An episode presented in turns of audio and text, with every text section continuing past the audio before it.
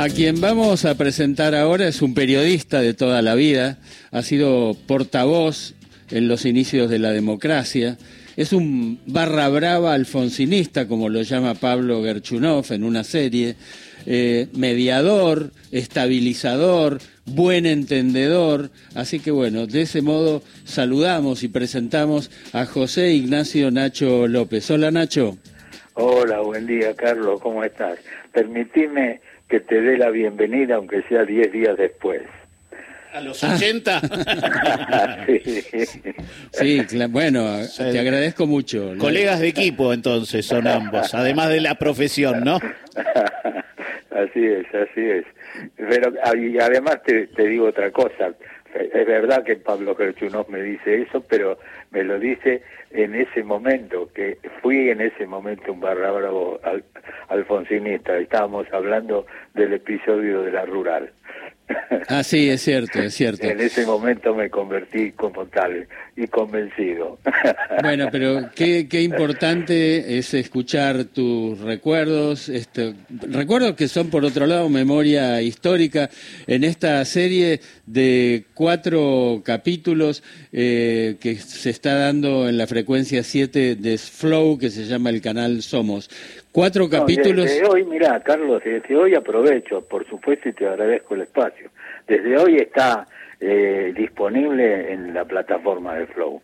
Así que se lo puede ver cuando se tenga ganas. Qué bueno, qué bueno.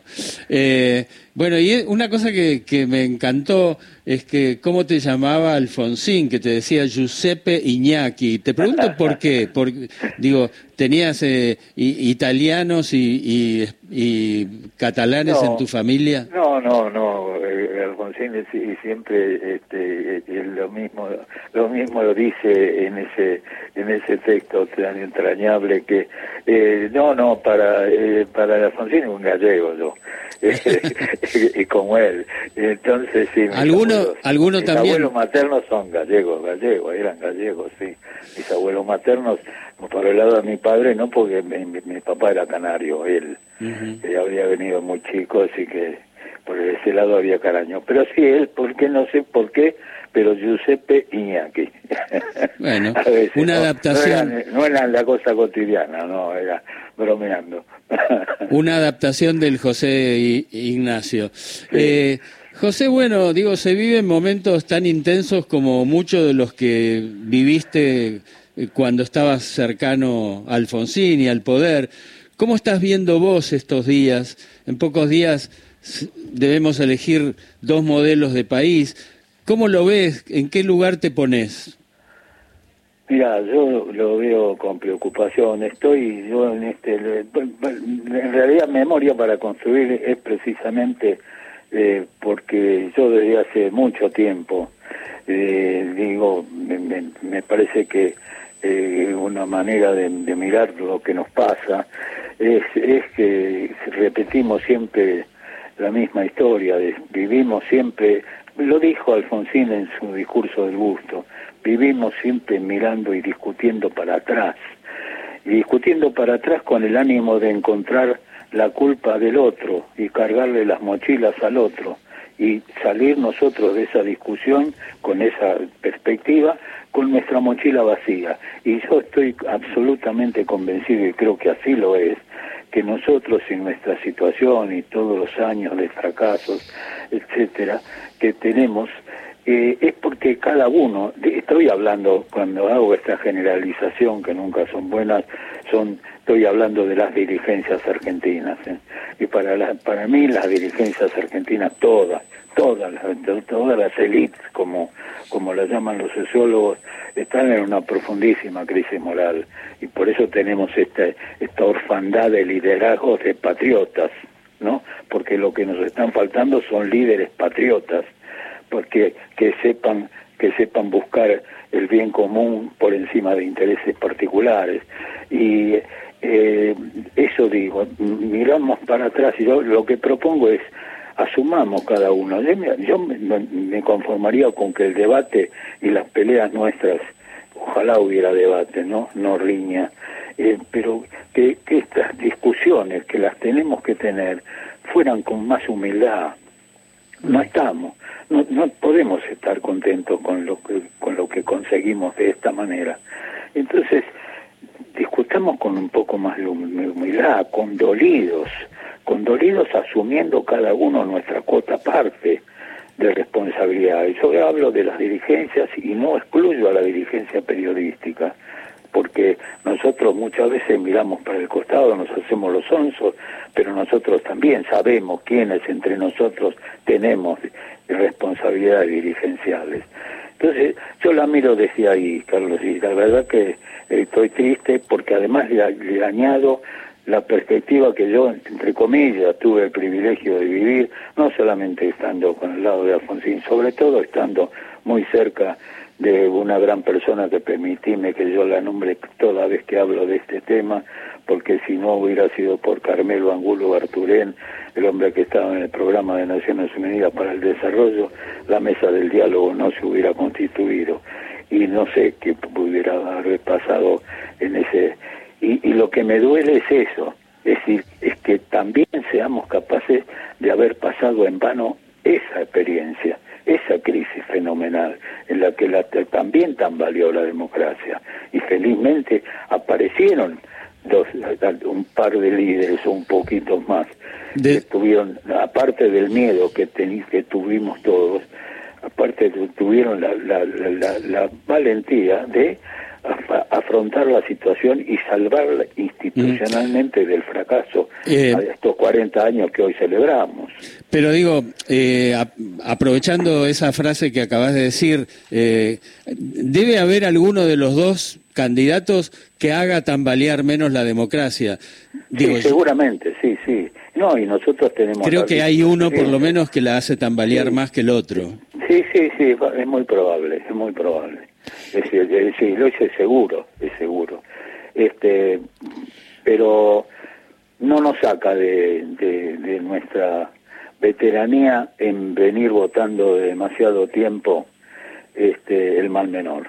Eh, López lo saluda Horacio Marmurek y, y, en ese sentido este, uno entiende estos debates y entiende estas charlas eh, donde asumimos cada uno algo de lo que nos corresponde y, la sociedad tendrá que ver qué, qué, planea para su futuro. Ahora, cuando uno mira estos 40 años de democracia, se ha encontrado que frente a algunas crisis institucionales, como por ejemplo la, la que vivió el presidente Alfonsín, la dirigencia respondió a la altura de las circunstancias. Eh, este lunes estuvimos con este programa en Chascomús, en el Museo Pampeano, recordando la figura de, Raúl Alfonsín, y ahí se habló una vez más de la figura de un hombre que quería ser presidente, pero no por ambiciones personales, sino por el bien público, por la, necesidad de llevar adelante políticas para todos. Eh, y, y creo que esa era una discusión zanjada. Este, con algunos homenajes que se le hicieron en vida a Raúl Alfonsín. Ahora, tenemos que desde todos lados salir a engrandecer una vez más la figura del primer presidente democrático porque se lo ha vilipendiado mucho en estos últimos meses. Sí, sí, lamentablemente. Pero también hay que también hay que recordar que no ofende quien quiere. Ofende, quien puede. Exactamente. Y ahí, ahí, ahí eh, como periodista, eh, entiendo que hay una crítica a eso, a que a quien quiere, no quien puede, y se ha dejado ofender, ¿no?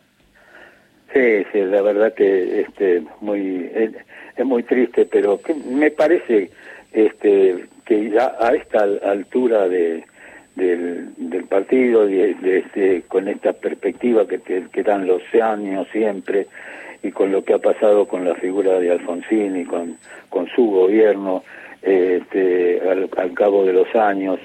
Este, yo creo que este, no, no, no hay demasiadas dudas de que, que se tengan por más insultos y este, que, que, que se que se pronuncien que hagan que, que hagan dudar sobre el, volumen de la figura del y sobre todo por estos días en estos días por eso yo digo que está muy bien que celebremos los 40 años está muy bien que celebremos porque ese fue el propósito de, ese gobierno, sentar las bases y las trató de sentar sobre bases firmes y creo que hoy podemos celebrarlo precisamente porque aquellas bases estuvieron firmes, porque fueron, fueron, fue, fue, se sentaron las bases sobre la base de la justicia, de la verdad, de, la memoria y, entonces este, ya ahora me parece que ya no no, no, alcanzan a, a, rozarlo y está bien que lo celebremos, pero yo también digo que está bien que lo celebremos, pero convencidos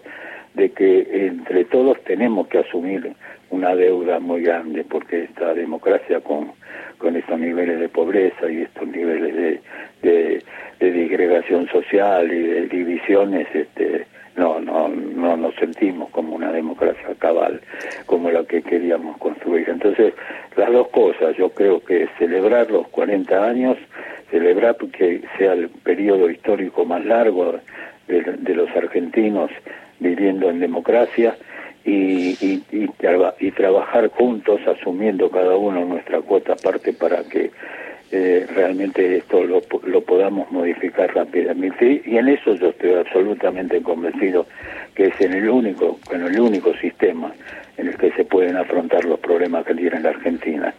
Porque fuera de este sistema tenemos también la experiencia vivida tenemos todas las experiencias nosotros y ya la experiencia de tratar de hacerlo desde otro sostén que no sea el del funcionamiento del Estado de Derecho así no fue eh, José, la última por mi parte.